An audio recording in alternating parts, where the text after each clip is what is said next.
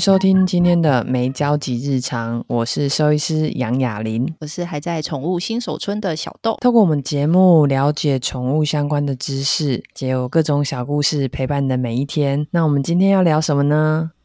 不知道你最近有没有看到一个关于太空的新闻？没有特别注意到，太空该不会又要有太空人要上去了吗？对哦，就是美国又要重启太空登月任务了。那上次人类登陆已经是五十年前的事情了。最近呢，美国又预计在明年的十一月要重新登上月球。也因为这个新闻啊，让我想起之前的太空竞赛时期。所以啊，今天要聊的就是太空竞赛时期的太空动物们的故事。在开始故事之前，我先稍微聊一下太空竞赛时期。这段时期主要发生在一九五五年到一九七五年之间。其实这段时期没有离我们很远，而当时由美国与苏联这两个国家就在二次世界大战结束之后展开太空竞赛。那竞赛的一开始是由美国在一九五五年八月二号。他们先发表说，预先要发射人造卫星。那苏联听到之后，他们也对外说：“哦，我也要发射卫星。”后来到了一九五七年的十月四号，苏联就率先发射了第一颗卫星哦。听到这里，大家就知道啦，当时苏联在比赛的一开场就取得了第一局的竞赛胜利。当然啦，比赛总是这样哦，不是第一局赢了就可以一一路赢到最后。那在这之间，苏联就跟美国继续有你一颗我一颗的发射卫星这样子。那我们都知道嘛，阿姆斯壮是第一个登月的人类，但他其实不是第一个进入太空的人类哦。第一个进入太空的人类是一个苏联人。我先让 Google 小姐念一下他的全名：Yuri Alexeyevich Gagarin。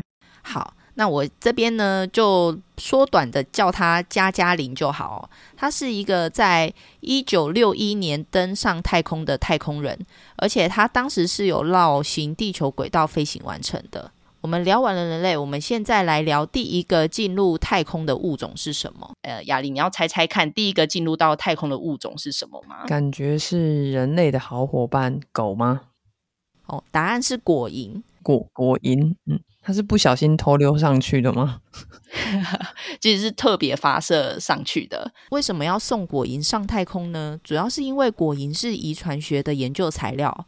果蝇就是那种会出现在厨房或食物那种地方的小虫子哦，例如我们吃香蕉啊，没有吃完啊，就会有那种在香蕉附近飞来飞去的那种很讨厌的小虫子，那个是果蝇哦，就小小只的。那像这样子体型跟人类有巨大悬殊差距的小虫子，却有六十趴的比例与人类疾病基因同源。而且在遗传研究上啊，果蝇只有四对染色体，所以在遗传操作或染色体的观察上面都不会太复杂。那也因为这么容易观察，所以呃，一九四七年嘛，当时人类对太空都很陌生，那科学家就会借由果蝇呢来探索太空会不会有呃造成基因变异的疑虑。那这批送去太空的果蝇，最后当然是顺利回到地球了。那当时透过回程的降落伞果蝇，他们就慢慢的降落在新墨西哥州。而从这次的经验中啊，科学家就发现，呃，宇宙辐射对果蝇是没有遗传上面的影响。那当时其实太空科学家们都很想知道，说人类能不能也上太空？那在这之前，他们需要了解刚刚提到的辐射影响之外，也需要知道太空航行的失重状态对于人体是否可以承受。于是，在这个之后啊，科学家就开始让哺乳类动物上太空了，而这也就开始成为政治上太空竞赛的项目。那这其中当然就包含了猩猩啊、猴子啊、老鼠啊、猫啊、狗啊。好，那再回来聊太空竞赛哦。我们一开始先来聊聊美国。美国一开始呢，就把灵长类当作目标。第一次他们发射火箭的时候，选择了印度恒河猴，而这只猴子被命名作艾尔伯特一世。那当时这只猴子并没有顺利的进入到太空，也没有回来，飞出去没有多久呢，就在任务中就挂掉了。我想也因为这次的结果啊，非常不顺利，所以其实当时的政府跟媒体都没有什么去宣传这个事情。那相较于后来的第二次的计划，艾尔伯特二世哦，就成功的穿越了卡门线，并且成为了大家比较认识的那一只，就被称作第一只进入太空的猴子。那我这边补充一下刚刚提到的卡门线。嗯、我们之前上课都知道嘛，其实天空并不是真的有一条线在那边。所谓的卡门线就是太空与大气层的分界线，一般呢会被认为在海拔一百公里处，那通常会认为超过这里的就叫做太空。那因为卡门线的高度认定其实还有很多可以讲，例如说有些物理学家会认为，呃，卡门线是在海拔八十公里。不过这个定义上牵扯太多了，包含大气学啦，有些政治目的啦、军事的影响等等。所以今天我们就先采用海拔一百公里来当做卡门线的标准。那回到故事哦，时间来到了一九五一年的时候，那美国这个时候呢，准备要把一只叫做约里克的猴子，还有它的十一只老鼠伙伴们一一起送上太空。而这些动物虽然最后没有飞越卡门线。不过，却有成功的存活，并且回到了地面，而这次也成为美国太空研究中非常大的里程碑。那也因为这次的成功啊，又过了八年，到了一九五九年七月的时候，这次美国预计呢要把黑猩猩送上太空。那这次计划中的黑猩猩呢，叫做 Ham，那我们这边叫它汉姆。当时呢被选中的时候呢，它是一只两岁的猩猩。那这次送上太空前呢，汉姆接受了神经科学家的训练哦，需要他对光啊还有声音去做出反应。所以他在上太空前呢，汉姆就开始学习，只要看到他的前方闪烁着蓝光后五秒钟，他就要去推动他前面的这个杆子。那其实哦，这个训练非常的重要哦，等等再跟大家说为什么。那到了一九六一年的时候，汉姆呢，他就穿上了太空衣啊，开始了他飞向宇宙浩瀚无垠的任务哦。在这个任务中呢，他顺利的在太空中完成了这个推杆的任务。那我刚刚提到啦，为什么要让汉姆在太空中推杆呢？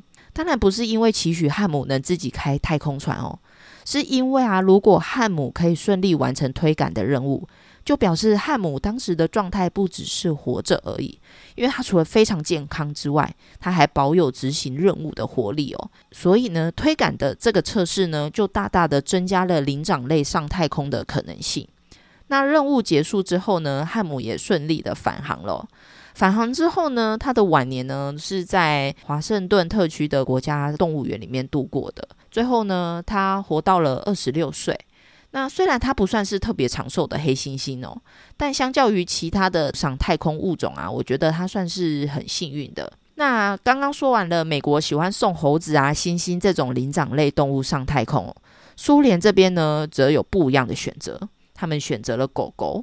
那我们知道啊，其实有些科学实验啊会选择狗狗当做实验对象啊，是因为狗狗相对于其他动物啊，它是比较亲人的，那也比较信任人类。那也就是因为这份亲人的特质，所以呢，苏联的科学家呢决定开始找寻流浪犬来当做上太空任务的动物哦。那为什么会选择流浪犬呢？主要是因为啊，科学家觉得。在外面流浪过的狗狗啊，比起宠物狗狗更有生存的能力，它的耐受力呢也会比较好。那为了实验的稳定度啊，科学家通常呢会选择情绪比较稳定的母狗。那在一九五一年到一九五二年这之间啊，苏联呢成功搭载过九只狗狗穿越过卡门线，并且顺利返回哦。这也是第一次狗狗顺利进入到太空。那我们刚刚最前面有说到啦，苏联在一九五七年的十月发射了第一颗卫星嘛，呃，那颗卫星叫史普尼克一号。那他们当时取得第一局的竞赛胜利。这时候呢，美国呢还没有把我刚刚前面提到的汉姆黑猩猩送上太空。所以这次啊，苏联他们就希望打铁趁热，希望全世界呢都能够被苏联的太空实力折服，那也能够一举呢就把美国摁在地上摩擦哦。所以他们决定要在一九五七年十一月的时候发射第二颗卫星哦，就是史普尼克二号哦。听到这里哈，你没有听错，十月苏联发射了第一颗卫星哦，十一月也就是一个月后呢，他们决定要发射第二颗卫星。不止呢，要把狗狗送上太空，还要完成地球轨道的航行任务。那当时为什么要这么急促的做这件事呢？主要的因素除了我刚刚说到的打铁趁热之外，其实还有一个原因，主要就是当时苏联的领导人啊，希望可以趁着这次的机会来纪念苏联的十月革命。那为了这个领导人指派的目标啊，苏联的科学家们他们就必须赶紧重新建造一颗新的卫星，并且挑选这次执行任务的狗狗。那听到这里，这时故事呢的主角呢就来到一只叫做莱卡的狗狗身上了。这只叫莱卡的狗狗呢是一只母狗。关于莱卡的品种呢，我没有找到很明确的资料。不过啊，一般都会认为它应该是一只混种的狗狗。当时除了莱卡，还有其他狗狗跟着它一起训练。这些狗狗都做哪一些训练呢？因为那个飞行器的座舱尺寸不是很大，所以呢，科学家会把狗狗关在那个狭小的笼舍里哦，然后还会把它们放在离心机里面，模拟火箭升空当时的状态跟噪音。那这一切呢，都让受测试的狗狗面临了非常大的身心压力哦。所以很多狗狗啊，都在实验的过程里面，因为状况逐渐的恶化而被淘汰了。最后是由一只刚刚我们提到叫做莱卡的狗狗呢，它熬过了这一切，使它成为了这次要执行任务的太空犬。我们时间快转到要发射卫星的那一天，当时呢，莱卡呢，它被放到太空舱里面，那那是一个铝制座舱哦。那其实呢，当时呢，执行这个任务的科学家们都知道。今日一别啊，他们是再也看不到莱卡了，因为当时的时程啊非常的紧凑。这个太空舱呢，其实它是没有设计返回的机制。当时科学家呢帮莱卡呢准备了七天的食物，并且呢在第七天的食物里面呢放入了毒药，让莱卡呢在完成任务之后呢直接进行安乐死，从此让狗狗的遗体漂流在宇宙中。但是实际上的莱卡却比科学家的预想更为凄惨，因为当时的技术太不成熟了。所以呢，当火箭上太空的时候啊，莱卡所在的座舱里面的温度逐渐升高。所以其实当莱卡升高后的五到七个小时之后，早就已经被热死跟吓死了。那当时的科学家呢，其实是不敢把这个状况公诸于世的，因为当时的新闻宣传啊，非常的顺利，毕竟是史上第一只狗狗进入太空轨道绕行成功嘛。所以在升空后的每一天呢，苏联还是持续向外捏造莱卡的生命状况，甚至最后对外声称呢，莱卡是无痛死亡。那史普尼克二号呢，就这样持续飞行了五个月之后呢，最后带着莱卡的遗体一起坠落了。直到二零零二年哦，当时负责这个计划的科学家才公布了资料。直到那时呢，大家才知道莱卡真正的死亡真相。当时苏联的科学家也在后来表示啊。对于莱卡上太空的实验感到非常的懊悔哦。那莱卡离世的八年之后，就是我们熟知的阿姆斯壮登陆到月球了。那美苏的太空竞赛呢，也在阿姆斯壮登陆月球之后告一段落啦。我们故事呢，到了这里也进入到尾声哦。动物实验其实一向都是很有争议的哦。太空犬的故事对我而言，就像是一场动物的实验哦，让。动物去面临人类未知的状况，其实是非常残忍的。我相信，对于现在具有动保意识的现代人而言，哦，这也算是一段非常不堪的历史。故事说到这里，其实有一点哀伤哦。说动物为人类牺牲，好像是一种光荣的说辞。不过，我还是希望终有一天，动物都能够有属于自己的生命自主权。那今天故事就到这里哦。谢谢雅玲今天陪大家一起听完这个故事哦。那雅玲听完这个故事之后，有什么感想要跟大家一起分享的吗？我刚听到这个故事，真的是吓傻了。就是对我而言，完全没有动物福利可言呢。他要先把狗放在一个离心机的部分去训练它们，然后上太空，简直是热衰竭被热死。就是所以一定要也要提醒大家，不要让狗狗任意的待在一个密闭的空间里面，其实都感觉蛮危险的。嗯，就感觉整个实验过程里，听在一个兽医师耳里听到，应该就是一连串虐待动物的流程。是，没错，就会觉得为了这些军备竞赛，谁先登上太空，就是似乎是成功了，但是后面的这些宠物们，不管是狗狗，不管是猩猩，不管是果蝇，其实都付出了相对蛮大的代价。嗯，对啊，所以我刚刚故事里面提到汉姆，我才会说他算是相对幸运的黑猩猩。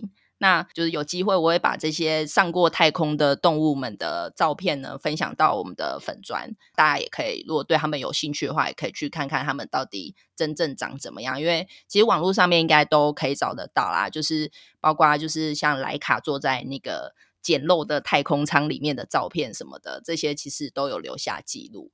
那今天故事就说到这里喽。大家如果有任何想知道宠物的相关议题，或有任何想法，都可以跟我们分享。